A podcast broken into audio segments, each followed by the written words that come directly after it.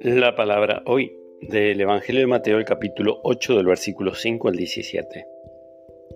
Al entrar en Cafarnaúm se acercó a Jesús un centurión rogándole, Señor, mi sirviente está en casa enfermo de parálisis y sufre terriblemente.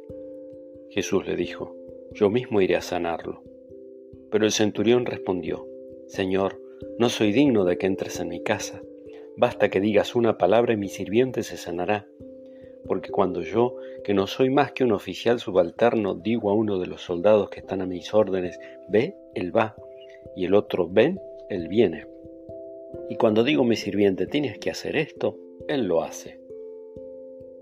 Al oírlo Jesús quedó admirado y dijo a los que lo seguían, les aseguro que no he encontrado a nadie en Israel que tenga tanta fe. Por eso les digo, que muchos vendrán de oriente y de occidente, y se sentarán en la mesa de Abraham, Isaac y Jacob en el reino de los cielos. En cambio los herederos del reino serán arrojados afuera, a las tinieblas, donde habrá llanto y rechinar de dientes. Y Jesús dijo al centurión, Ve, y que suceda como has creído. El sirviente se sanó en ese mismo momento. Cuando Jesús llegó a la casa de Pedro encontró a la suegra de este en cama con fiebre. Le tocó la mano y se le pasó la fiebre. Ella se levantó y se puso a servirlos.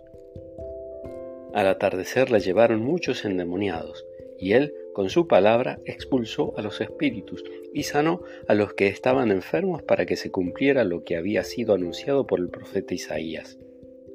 Él tomó nuestras debilidades y cargó sobre sí nuestras enfermedades. Palabra del Señor.